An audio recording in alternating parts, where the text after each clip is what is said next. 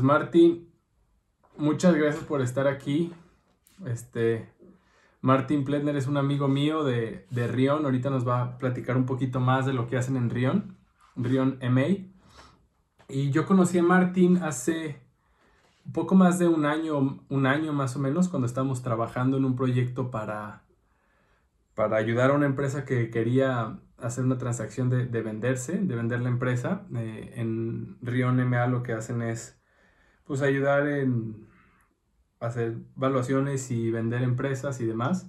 Y estamos ahí trabajando, estuve buscando varios bancos de inversión, eh, encontré a Rion, este, encontré a Martín, nos hicimos muy amigos, tuvimos mucho clic y empezamos a platicar bastante después de esto. Este, después trabajamos en, en, en otra, con otra empresa este, que me contactó y contacté a Martín y, y, ahí fue cuando me surgió la idea del podcast y por eso decidí invitar a, a Martín porque teníamos que ir a la ciudad de Querétaro y nos fuimos juntos en, en, el carro. Estuvimos como casi tres horas manejando y durante todo el camino yo le fui haciendo preguntas a, a Martín y hay otro amigo de, de Rion que iba con nosotros y pues me impresionó y dije qué padre que más gente pudiera escuchar todo lo que estoy escuchando, todo lo que aprendí ahorita en el camino. Este, y dije, qué bueno que lo agarré aquí en el carro para hacerle todas las preguntas. Entonces, pues estuvo buenísimo y, y decidí empezar el, el, podcast que estamos haciendo hoy, que va a tener seis episodios la primera temporada. Entonces, pues Martín, si quieres, nada más platícanos un poquito de, de lo que haces tú, tu historia brevemente, en unos cuatro minutos, platícanos cómo llegaste a donde estás. Claro. Claro, gracias Isaí. Y además, eh, pues felicitarte porque se me hace una idea buenísima lo que estás haciendo, estos podcasts. Eh, finalmente, pues que nos puedan escuchar eh, en los diferentes temas que estás abordando, creo que es muy útil, es pues, recibir una visión distinta de, de diferentes gentes y uh, habrá quien saque algo y habrá quien no, pero siempre sacas algo, ¿no? Muy brevemente, tienes razón, nosotros aquí en Rion eh, somos una firma que nos especializamos en, lo decimos pues más simplemente en, en el proceso de compraventa de empresas. Sí. Ayudamos a la gente a vender su empresa o ayudamos a gente a comprar empresas, depende, a veces nos toca estar de un lado o del otro. Uh -huh. Más frecuentemente vendiendo empresas y eso significa que trabajamos muy de la mano normalmente, pues de familias, de dueños de, de empresas, de empresarios que arrancaron un negocio o que son una siguiente generación en, en el negocio y que llega el momento por alguna razón de vender. ¿no? Y al rato entramos un poco al tema de, de cuándo es o cuándo se dan esos eventos de posibles ventas. Uh -huh. eh, yo llevo aquí en la firma pues prácticamente, no, más de 18 años, uh -huh. o sea, ya llevo un rato, eh, entré en el 2002 y pues desde entonces enfocándome pues a eso, eh, a, a, asesorar ¿no? en, en esos procesos. Parte fundamental, y lo decías hace rato, eh, que nosotros hacemos evaluaciones, pues sí, para poder saber a qué precio vender o a qué precio comprar, pues hay que saber evaluar. Sí, claro. Para no sobrepagar o no dejar dinero en la mesa cuando se está vendiendo. ¿no? Sí. Entonces sí, una parte fundamental de lo que hacemos es evaluar también. Muy bien, qué padre. Y bueno, cuando íbamos en ese, en ese camino en la carretera, tuve la oportunidad de escuchar un poquito de la historia de, de Martín. Eh, vive en la Ciudad de México y estudió en, en Stanford, ¿cierto Martín? Es correcto. Nada más te quería preguntar, ¿por qué elegiste el camino después de que regresaste de Stanford de involucrarte en convertirte en un banquero de inversión? Pues es, es, algo interesante. Yo, mientras estaba estudiando la maestría, en realidad lo que me llamó mucho la atención, al menos por las materias que estaba yo llevando en ese momento en, en la maestría, era eh, el mundo del capital privado. El sí. capital privado son fondos que se constituyen eh, para invertir en empresas. Uh -huh. eh, por eso se llama capital privado, es, se invierte en empresas privadas con el objetivo de pues, mejorar de alguna manera la situación de esa empresa, ya sea porque uh -huh. tienen perspectivas de crecimiento interesantes, pero no tienen los recursos para poder llevar a cabo esos eh, proyectos de crecimiento o por alguna otra razón. Sí. Y eh, pues después de, de, un cierto tiempo, típicamente 5, 6, 7 años, el fondo vende su participación y presumiblemente lo habrá hecho con una utilidad financiera y de esta manera le genera rendimiento a aquellas personas que invierten en ese fondo de capital. Entonces, para mí ese concepto me parecía súper interesante, pero lo que me parecía más interesante era el proceso de comprar y de vender empresas. Sí. Entonces, eh, digamos, en la búsqueda de, qué hacer después de la maestría, eh, no solo me metí, digamos, al terreno del capital privado a, a, ver qué había, sino también, pues, a los que ayudan en esos procesos de compra-venta. Y finalmente fue que di con, con, esta firma que me gustó mucho porque era una firma muy muy pequeña en aquel entonces. Sí. y a ver yo no venía del mundo financiero entonces dicho muy este, digamos transparentemente pues si la regaba no la iba a regar tan grave. Sí pero ahorita Rion ya es bastante grande ¿no? Pues sí, hoy, hoy en día eh, probablemente somos la firma más activa en número de transacciones en México, eh, asesorando en, transacciones de fusiones y adquisiciones, y lo digo, la más activa de manera consistente, ¿no? O sea, si ves un horizonte de 2, 3, 4, 5 años, pues probablemente no hay otras firmas que tengan más transacciones en software que nosotros. Sí, ¿me podrás platicar de algunas transacciones que sean públicas ya, que no sea confidencial, que podamos mencionar aquí? Sí, claro, mira, de las digamos, de las marcas que luego se conocen, porque hacemos muchas, pero luego de, empresas que no, no, son muy conocidas, pero por ejemplo, la venta de, leche Santa Clara al grupo Coca-Cola, nosotros asesoramos a, Leche Santa Clara, em, también a Lala, les ayudamos a hacer una incursión en Centroamérica, la primera compra que hicieron ellos en Centroamérica fue en Guatemala, con una lechera que se llamaba Foremost. Algunas otras, por ejemplo, el equipo eh, Santos de fútbol, nosotros ayudamos al, actual, a los actuales dueños, que en ese momento eran los, los administradores del equipo, a comprarlo. Esto fue una eh, transacción que se, que se, hizo posible cuando compran a Grupo Modelo, los nuevos dueños deciden desinvertirse de activos que estaban en la panza de Grupo Modelo, entre ellos los equipos de fútbol y de base, y entonces pudimos ayudarles a, a comprar ese ese negocio. Em, ayudamos, por ejemplo, a, la empresa Tecnolite, que a lo mejor la ubican, em, a comprar un, a un, negocio que era muy complementario, que se llama Construlita. De hecho, a raíz de esa adquisición, el grupo se renombró como Grupo Construlita. Y con, eso se, con esa adquisición se convirtieron en el, eh, digamos, en la empresa de iluminación más grande en México. Em, en fin, pues hemos hecho pues a lo largo de 30 años que ya tienen la, firma, pues más de 160 transacciones. Wow. Y pues bueno, hay, hay, hay mucha tela ahí donde cortar. Sí. Nos podemos echar un podcast nada más platicando todas las historias. Sí, a mí me encantan las historias de estas empresas. Martín, la meta de este podcast es ayudar a los al pyme empresario, al emprendedor o a a, pequeñas empresas a, tener un mejor norte, educarse en, manera financiera. Entonces, yo decidí invitarte mucho para, conocer ciertos temas que tú conoces muy bien. Este, así que tengo un par de preguntas que me gustaría hacerte eh, y también si puedes irnos contando historias de lo que vaya surgiendo. Este, algo que, que me interesaría mucho saber y está muy latente en mí es ¿Cómo puede o por qué querría un pequeño empresario vender su empresa? Porque me imagino que muchas veces estamos muy enamorados de nuestras empresas y se las queremos dejar a nuestros familiares y nuestros hijos. ¿Por qué querría un pequeño empresario venderla?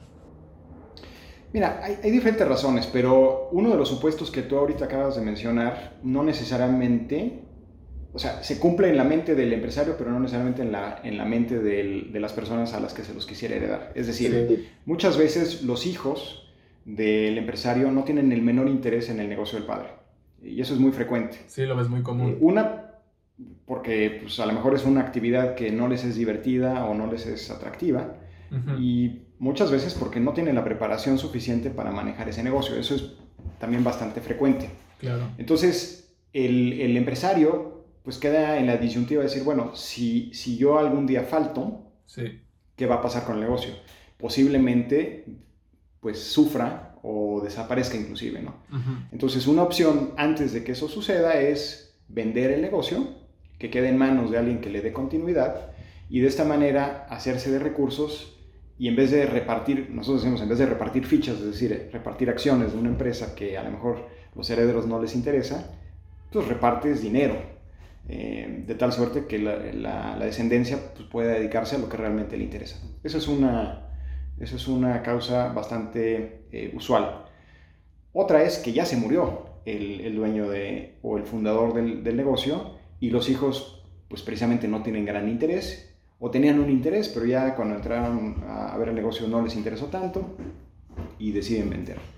Eh, una tercera, digamos, circunstancia es cuando les vienen a tocar la puerta a los empresarios, alguna empresa más grande, y le dicen, me interesa comprarte, ¿no? Porque alguna, por alguna u otra razón el negocio puede ser complementario al, al negocio del comprador y entonces pues le pueden hacer una oferta que es interesante.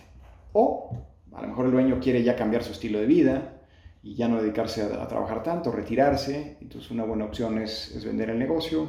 En fin, hay, hay muchas circunstancias, ¿no? Pero estas son las más comunes. Sí. Oye Martín, ¿y cómo, cuál es el ticket promedio de estas transacciones que manejan ustedes en Rion? Mira, nosotros típicamente hacemos transacciones digamos, en el rango bajo que van de 20 millones de dólares como valor de transacción hasta aproximadamente 200 millones, ese es el rango típico, ¿no? Em, el promedio de lo que hemos hecho en los últimos 5 años ronda por los 45 millones de dólares, más o menos. Está padre. Entonces, algunos que ya escucharon y, y, dijeron, bueno, qué interesante, pero yo estoy muy lejos de, de tener una empresa que pudiera ser vendida en esta o aún antes, ¿qué nivel de ventas o qué nivel de actividad debe de tener una empresa para que el empresario que esté escuchando piense, ah, yo, yo caigo en ese, en ese ramo en una evaluación así, ya que nunca hayan hecho una evaluación o que digan, me falta tanto? Como, ¿Qué tipo de empresas llegan a estas evaluaciones? No, ¿sabes qué? Que no hay, no hay límites. Eh, digamos, este límite que te platico es, digamos, al, al, al sector al que nos enfocamos nosotros. Pero, pero cualquier empresa, sin importar su nivel de ingresos, de ventas este, o, a qué se dediquen, eh, está limitado a, venderse. Se puede vender un, bueno, a ver, se, le llaman los traspasos, ¿no? Este, se, traspasan a veces papelerías o, o, locales, comerciales, etc. Eh, cualquier negocio es susceptible a ser vendido.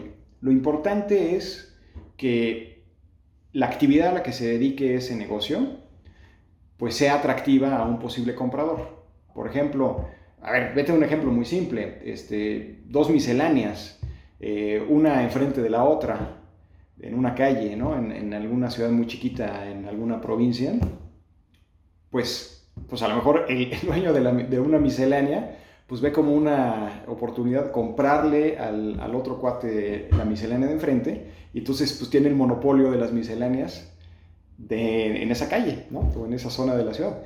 desde ahí, o sea, digamos, no hay limitación.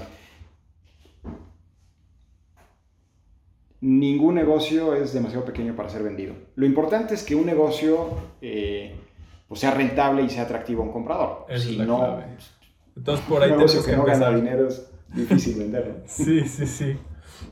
Oye, Martín, este, pero para que una empresa pueda caer en ese rango de ser vendida por ustedes, ¿qué actividad tendría que tener? Yo, yo lo pienso como para yo ponerme una meta con mis negocios o que alguien que escuche diga, ah, quiero llegar a este punto para empezar a considerar que me gustaría vender mi empresa en 20 a 200 millones de dólares. Claro.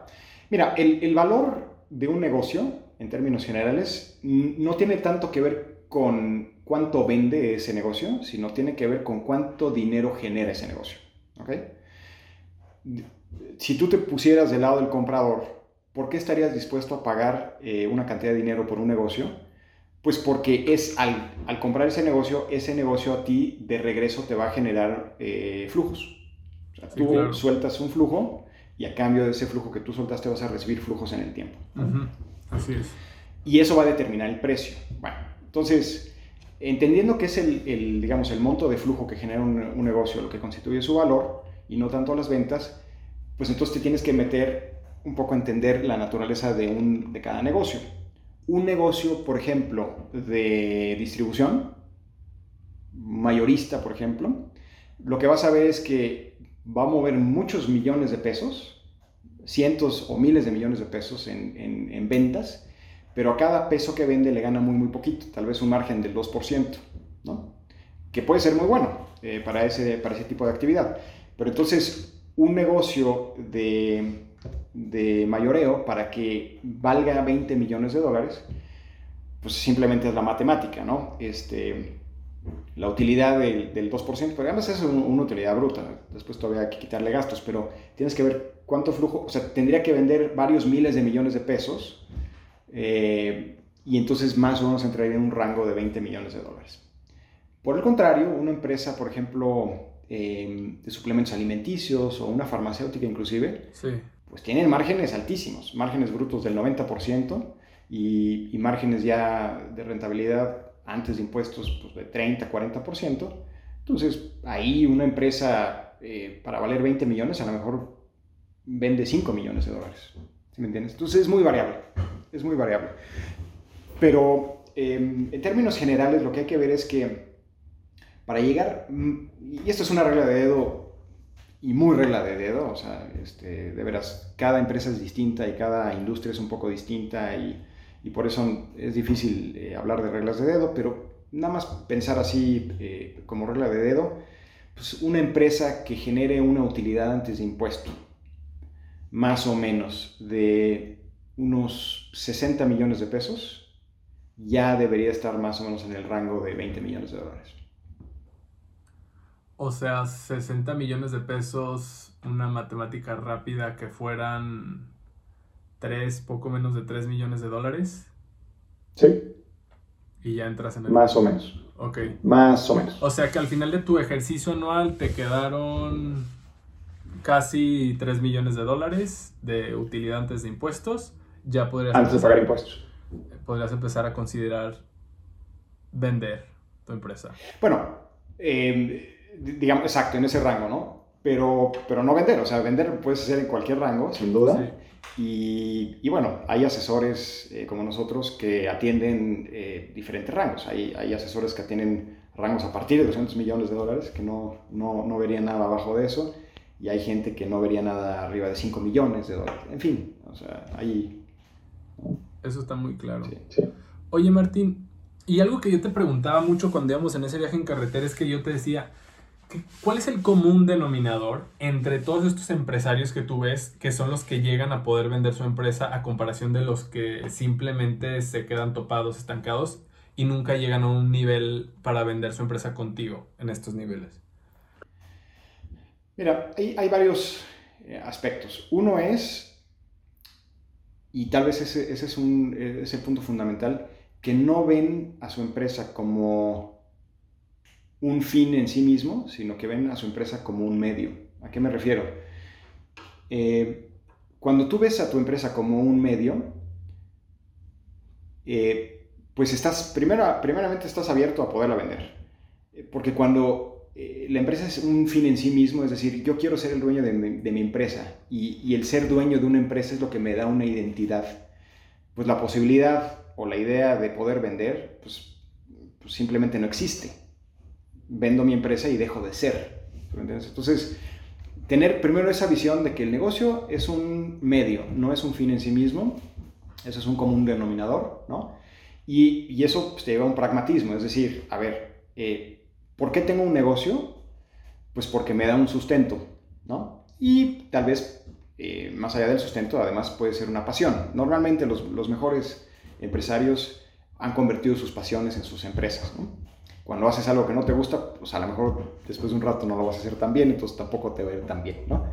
Y al revés, cuando haces algo que te apasiona, lo vas a hacer muy bien y seguramente vas a ser más exitoso. Bueno, pero más allá de que les encante su actividad y que hayan constituido la empresa como un medio de subsistencia, em, si alguien llega a ofrecerles comprar el negocio, pues lo que estarían intercambiando es una empresa y una actividad por dinero y seguramente por una cantidad interesante de dinero que les va a permitir esa subsistencia eh, independientemente de que ya no trabaje en, el negocio original. Eh, entonces, esa visión pragmática de decir, bueno, pues es equivalente tener mi negocio o, tener dinero, nunca es equivalente, pero al menos desde la óptica económica sí lo debería ser. Un segundo eh, común denominador es que para poder vender un negocio tienes que tener tu negocio muy bien ordenado. ¿Y qué me refiero eh, con eso? Bien ordenado significa tratar de no mezclar lo personal con, o los aspectos personales con los aspectos de negocio. Muchas veces el empresario o al empresario le cuesta mucho trabajo pintar una línea entre, entre las cuentas de la empresa y las cuentas personales y mezclan.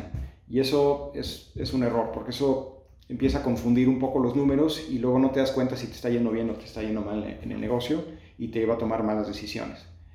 Pero independientemente de que lo puedas separar muy bien, eh, es muy importante tener todo muy bien ordenado, que la información que genera el negocio exista, que esté ordenado, que se pueda utilizar, porque esa información es la que te permite tomar decisiones y es la que te permite después eh, crecer. Porque si tienes mala información, pues vas a tomar malas decisiones y, posiblemente no vayas a crecer como podrías haber crecido. ¿no?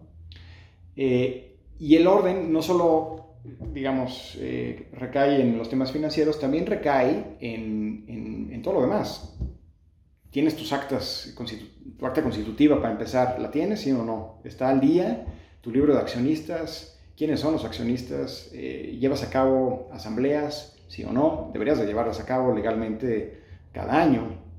Eh, ¿Las documentas, sí o no? En fin, el orden se manifiesta en todos los aspectos del negocio. Y obviamente aquí estamos hablando de la parte administrativa, pero ese orden también, cuando está bien en la parte administrativa, se refleja en la parte operativa. Es decir, si es una fábrica, no sé, que fabrica no sé, botes de plástico, por ejemplo, pues vas a ver que, que, las máquinas están limpias, están bien ordenadas, que hay un proceso muy claro, que los materiales fluyen de una manera ordenada, este, que está bien dibujado los caminos en el piso. Cuando, cuando no se tiene ese orden, se manifiesta en todos los aspectos, el operativo, el administrativo, etc. Y entonces se vuelve bien difícil vender un negocio así. Sí. Oye Martín, y específicamente hablando del, del, tipo de persona o qué cualidades tiene esta persona que empieza como un emprendedor, su pequeño negocio que es él solo o un hombre orquesta que llegó a construir su negocio hasta el punto de poder venderlo con, con en una evaluación de estas este, ¿qué cualidades le ves o qué perfil común tienen? Mira, yo creo que el, lo, que hemos visto es que aquellos empresarios exitosos, exitosos em, en, su emprendimiento, ¿no? Y, el éxito puede tener diferentes métricas, pero, pero los que vemos como más exitosos arrancan su, empresa o su, negocio pensando en que, en que en algún momento lo, van a vender. Si tú arrancas con esa mentalidad, van a pasar varias cosas, aunque nunca lo vendan, ¿eh? Y, posiblemente acaben quedándoselo por, por decenas de años y, heredándoselo a sus hijos. Pero por el hecho de haber empezado con la mentalidad de que en algún momento lo pueden llegar a vender, de entrada mantienes una, una disciplina y un orden mental que te va a ayudar a justamente tener ese orden administrativo del que platicaba yo hace rato y a tratar de, que toda la operación pues esté documentada, que tenga un orden claro, que, que digamos, este, que fluya como tiene que fluir y que, en la, y que genere la información que tenga que generar la operación para que desde la administración pueda tomar las decisiones correctas.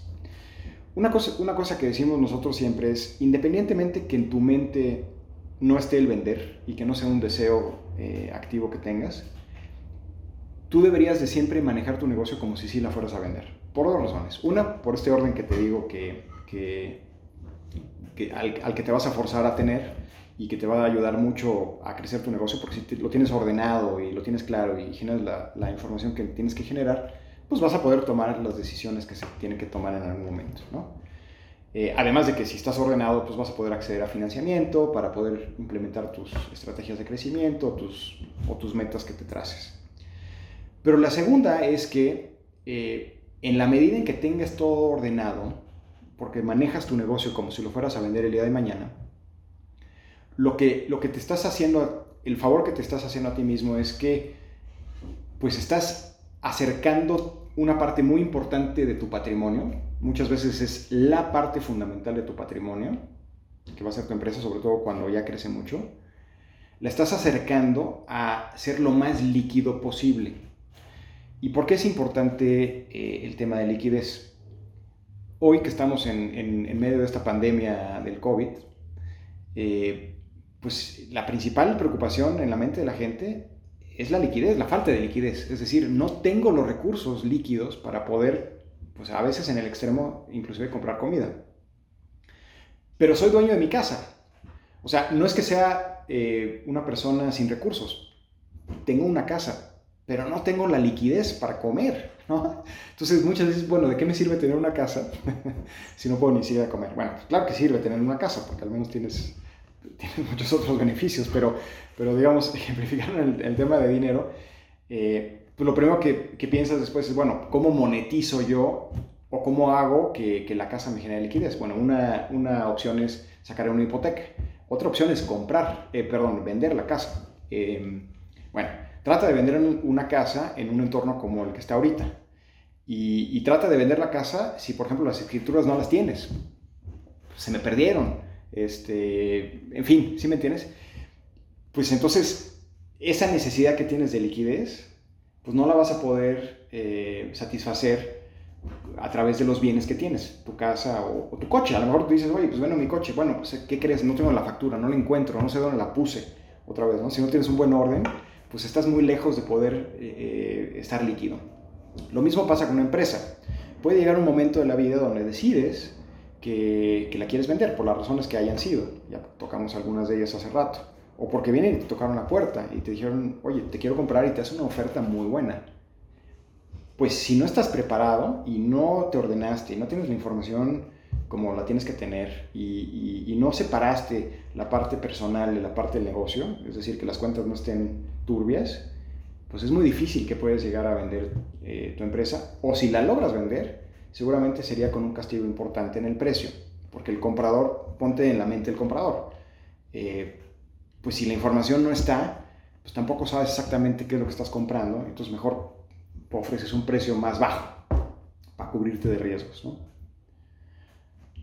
Entonces es un poco el, otra vez la mentalidad de, de, aquellos eh, empresarios que son exitosos, arrancan su empresa, aunque la arranquen hoy, con la mentalidad de vender eh, siempre muy presente, aunque nunca vendan.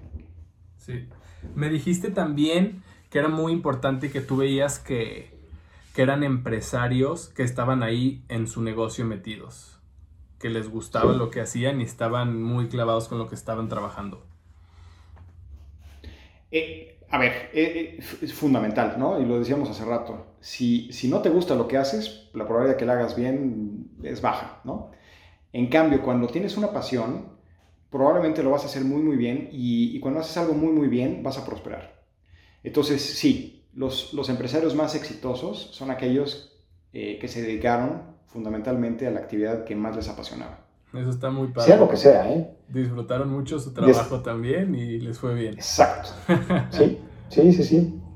Y, mira, en gusto se rompen géneros. Entonces, habrá quien disfrute enormemente hacer clavos y, vender esos clavos a ferreterías, porque los hay y los hemos conocido y es muy loable.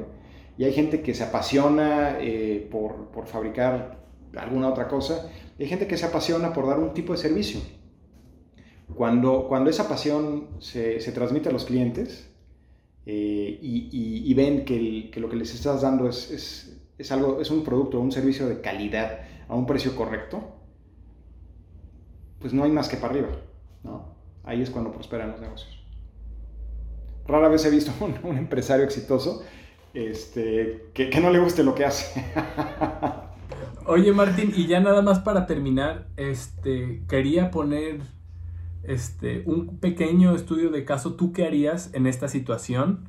Por ejemplo, una empresa, algo común aquí en México, una empresa aguacatera que tenga un rancho de aguacates, estén haciendo aguacate, este, ¿cómo llevarías a cabo la evaluación de esta empresa si tienen sus flujos muy constantes, tienen toda su producción ya comprada, comprometida. La única variable este, a futuro pues es el precio de, del aguacate. Pero si quisieran vender una parte de la empresa, si la quisieran vender toda, este, ¿cómo la evaluarías? Me imagino que empezando por descontar flujos, pero ¿qué más harías para tener un buen número en esta evaluación? Mira, eh, lo, lo, dices muy bien. Todos los negocios se tienen que evaluar por flujos. Esa es la metodología correcta para evaluar un negocio. Hay muchas otras metodologías que ahorita te platico, em, que pueden ser, déjame decirte, eh, que pueden apoyar las conclusiones a las que llegas a través de, la metodología, de flujos, pero la que reina es la de flujos. ¿Y en qué consiste? Consiste en tratar de predecir o tratar de proyectar eh, los flujos que va a generar ese negocio. Es decir, yo como dueño, ¿cuánto flujo me podría llevar a la bolsa si yo fuera el dueño de esta empresa? Sí. Y eh, para poder determinar eso, pues lo primero que hay que voltear es a ver el pasado. Oye, ¿cómo se ha comportado anteriormente? Es decir, ¿cuánto dinero le ha dejado en la bolsa a los dueños actuales? ¿no? Y entonces, cuando ves el pasado, pues también tienes que hacer eh, un análisis de, bueno, ¿y cómo se logró generar eso? ¿Cuáles eran los precios del aguacate que permitieron generar ese flujo? ¿Qué volumen? ¿Cuántas toneladas de aguacate están produciendo? ¿Cuántas hectáreas tengo sembradas? Tengo, tengo sembradíos que están creciendo y que todavía no, no están arrojando eh, la producción que podrían estar arrojando. Eso va a tener un impacto en los flujos futuros. O compré más hectáreas y, sembré, y entonces significa que a lo mejor en 2-3 años el volumen va a subir, ¿no? ¿Cómo se han comportado los precios? ¿Cómo se comportan eh, los precios en este mercado? Dependen de mercados mundiales, dependen de mercados locales, en fin, vas haciendo todas las inferencias para después hacer una proyección y eso eh, esos flujos que proyectas a futuro los traes a valor presente y eso te determina el valor de hoy.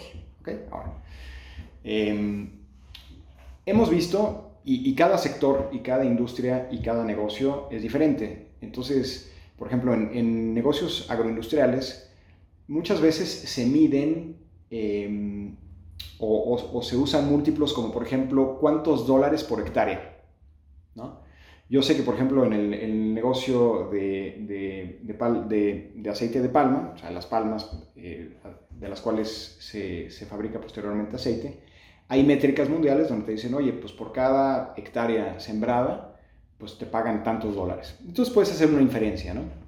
Oye, pues cuántas hectáreas tengo, pues multiplicado por, por este, el número que, que te dice y entonces eso te da un valor y eso lo debes de comparar contra tu valor de flujos. Oye, Martín. No, dime, dime, dime, continúa. O eh, lo que se usa mucho, sobre todo en, en, análisis de bolsa, dicen, oye, ¿cuántas veces utilidad? ¿no? Entonces dicen el múltiplo de utilidad, oye, 15 veces la utilidad de la empresa. Bueno, pues, ¿cuál fue la utilidad? Multiplicado por 15 o por 10 o, o, el múltiplo que corresponda a esa industria y eso te da otra referencia de valor. ¿no? Pero ibas a preguntar algo. Sí, te iba a preguntar exactamente eso. ¿Cómo encuentras el múltiplo que corresponde al negocio o al proyecto que estás queriendo vender? Claro, eso es haciendo un poco de, investigación y entonces tratas de, buscar transacciones de empresas similares. Por ejemplo, pues vamos a pensar una transacción de una finca de aguacates en Chile. Bueno, en Chile no, en Perú, ¿no? Eh, ¿En cuánto se vendió? Pues se vendió en 100 pesos o en 100 dólares, ¿no? Y tenía 100 hectáreas, ah, bueno, pues se, se vendió a un, un, dólar por hectárea, ¿no? Entonces yo, yo tengo 200 hectáreas, pues entonces mi precio debería de ser de 200 más o menos, ¿no? Otra vez, son, son múltiplos muy, demasiado simples porque las condiciones de un negocio y del otro nunca son iguales, entonces no es justo. Pero puedes decir, oye, encontré 7 transacciones de plantíos de aguacate, uno en Perú, otro en, pues, no sé, en cualquier otro lugar, y el promedio de todas estas transacciones, pues uno sí se vendió a, un dólar por, hectárea, pero el otro se vendió a dos y medio y el otro se vendió a 1.75 y el otro se vendió a 1.50. En promedio se están vendiendo a 1.47. Entonces, ahí más o menos, pues le vas a apuntar, o vas a tener una puntería un poco más precisa, ¿no? Otra vez, esos múltiplos no son tu valor. O sea, te ayudan a validar que lo que estás haciendo por flujos está en un rango lógico de mercado. Sí, entonces, al final de cuentas termina en una negociación, ¿no? El, valor de la empresa, porque el lado que compra y el lado que vende, cada quien llega a su, a su valor y ya se termina con una negociación, ¿no? Así es. Y, pasa en todas las negociaciones.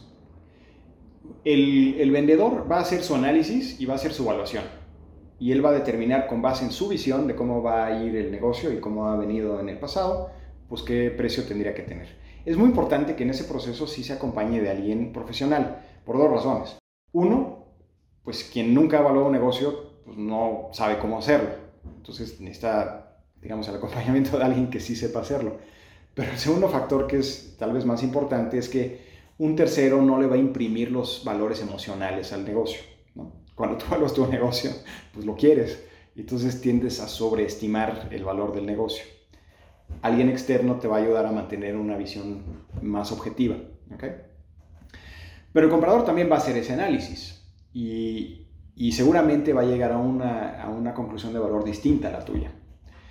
Eso no es grave, eso es perfectamente natural. Lo importante no es que tengan visiones diferentes, lo importante es ver qué es lo que los lleva a esas visiones diferentes. Por ejemplo, puede ser que el que vende tenga una visión de crecimiento con base en hectáreas que, está pensando en comprar o que ya compró y que ya sembró, pero que todavía no están generando frutos, y este, pero ya están incorporados en su, en su proyección. Tal vez el comprador no tiene esa información y él lo único que pudo ver es son las hectáreas que ya están sembradas y, produciendo. Entonces, eh, lo importante es entender de dónde nacen las diferencias para llegar a una evaluación distinta y ya sobre eso se negocia. Claro, al final más hay una negociación racional de tratarse, poner, de, tratarse de poner de acuerdo en las, eh, premisas eh, que constituyen el valor, pero al final y lo digo yo, digamos, de, manera un poco chusca, pero acaba toda la negociación, todas las negociaciones en una sesión de, de tapete, turbante y pipa. Donde la gente, pues, negocia, ¿no? Y es, pues, hasta dónde puedes jalar la liga. Eso es naturaleza humana. Entonces eso siempre pasa, ¿sí? Martín, y una preguntita técnica para esto. Para descontar tus flujos, ¿cómo encuentras la tasa que debes usar? Claro. Mira, es, hay tantas tasas eh, de descuento como personas en el mundo. Y te voy a decir por qué. ¿Qué es la tasa de descuento al final del día? Eh, la tasa de descuento es, la tasa, es lo mismo que la tasa de rendimiento que tú obtendrías por invertir en un negocio. Entonces vamos a pensar, tú tienes dinero y tú tienes muchas opciones que hacer con ese dinero. La más simple de ellas es ponerlo en el banco. Y el banco a lo mejor te da una tasa de interés del 2%, ¿no? muy, una tasa relativamente baja. Bueno, eh, pero, no, pero, digamos, tienes un riesgo relativamente bajo. Una opción tal vez un poco mejor es eh, comprar CETES. Los CETES te van a dar, bueno, hoy te están dando como el 5 más o menos, pero te dan el 5% y son libres de riesgo prácticamente, porque al final el gobierno te va a pagar esos, esos CETES sí o sí. Si se quedara sin dinero el, el gobierno, pues simplemente prende la máquina del dinero y podría imprimir más billetes. Eh, claro, eso tendría un efecto inflacionario asqueroso, pero de que te paga, te paga. Entonces ahí el riesgo de no pago es casi cero. Entonces, pues mira, sin, sin riesgo alguno y sin hacer nada, pues CETES me paga 5%. Bueno, quiero un rendimiento todavía mejor. Pues ¿qué puedo hacer? Puedo comprar departamentos o, edificios y los puedo rentar. Entonces a lo mejor si lo rento bien y hago bien las cosas, pues a lo mejor el rendimiento que me da es un 7%. ¿no? Entonces, subí mi riesgo, porque no es lo mismo tener el dinero en CETES, que casi no tiene riesgo, a tener inquilinos y de que me paguen, tal vez no me pagan, tal vez dañan el edificio lo tengo que reparar, etc. El riesgo ya subió, no es un riesgo terrible, pero subió el riesgo y por lo tanto el rendimiento subió. Bueno, otra opción es comprar un negocio. Oye, pues tienes la opción de comprar el plantío de aguacates. Entonces la pregunta se vuelve al revés. Tú como dueño del dinero, ¿qué rendimiento quisieras obtener a cambio de incurrir el riesgo de ser dueño del plantío? Y entonces, lo que tú piensas como riesgo va a ser muy distinto a lo que yo pienso como riesgo. A lo mejor yo estoy pensando en que, eh, si, es de aguacate, seguramente está en Michoacán. En Michoacán, pues a lo mejor están operando pues, bandas de malosos. Eh, tal vez me, vayan a, interceptar envíos eh, de mercancía no sé, o a lo mejor va a haber condiciones climatológicas que me destruyan pues, una plantación, ¿sí me entiendes? O habrá quien diga, no, hombre, yo no le veo ningún riesgo, al contrario, este... Entonces, depende de qué riesgo mida cada quien o perciba cada quien, será el rendimiento que quiera. Entonces, a lo mejor yo te puedo decir, para yo motivarme a entrar en el negocio y entrar en el riesgo del negocio del aguacate, pues yo quiero un rendimiento anual del 20% al menos, o del 25%. Habrá quien te diga, pues yo con 15 estoy contento, porque pues no hay nada que me deje más del 15, entonces pues, con un 15 yo estoy muy contento. Entonces, depende mucho de cuál sea tu, tu, este, tu percepción. Entre más alto sea el rendimiento que estás esperando, pues más pequeño será el valor presente del negocio. Es decir, estarías dispuesto a pagar menos. O sea, si el negocio te genera siempre los mismos flujos, seas quien seas, pues si tú pagaste menos al inicio y recibes esos flujos, tu rendimiento va a ser mayor. Y dicho al revés, si tu, si tu expectativa de rendimiento o tu tasa de descuento, que es exactamente lo mismo, es muy alta, pues vas a estar dispuesto a pagar un precio menor. Claro. Totalmente, Martín. Martín, pues ya con eso, muchísimas gracias. Me encantaría invitarte de nuevo aquí al podcast. Me llevé muchísimo, pero me quedé con más dudas este, y más cosas que me gustaría seguirte preguntando. Pero la verdad te agradezco muchísimo haber estado aquí, haber contestado todo esto. Este, cualquier persona que quiera hacer preguntas y todo, pues los voy a referir ahí con Rion. Cualquier duda que tengan o inquietud si quieren comenzar a vender su empresa. Y la verdad, un gustazo, aprendí muchísimo. Gracias Martín. Al contrario, Isaí, y encantado eh, la vez o las veces que quieras eh, platicar. Y, y, sí, como te digo, te puedes echar un podcast nada más con historias de transacciones. Pero eso, vamos a hacer, ¿eh? Historias de transacciones. Eh, tenía aquí apuntado que quería preguntar de historias de transacciones, de éxitos y fracasos, porque me, me acuerdo de las que me has platicado y se me hacen padrísimas. Entonces yo creo que en la siguiente vamos a hablar de eso. Buenísimo, encantado y las veces que sea. ¿eh? Al contrario, que estés muy bien. Igualmente tú, hasta luego.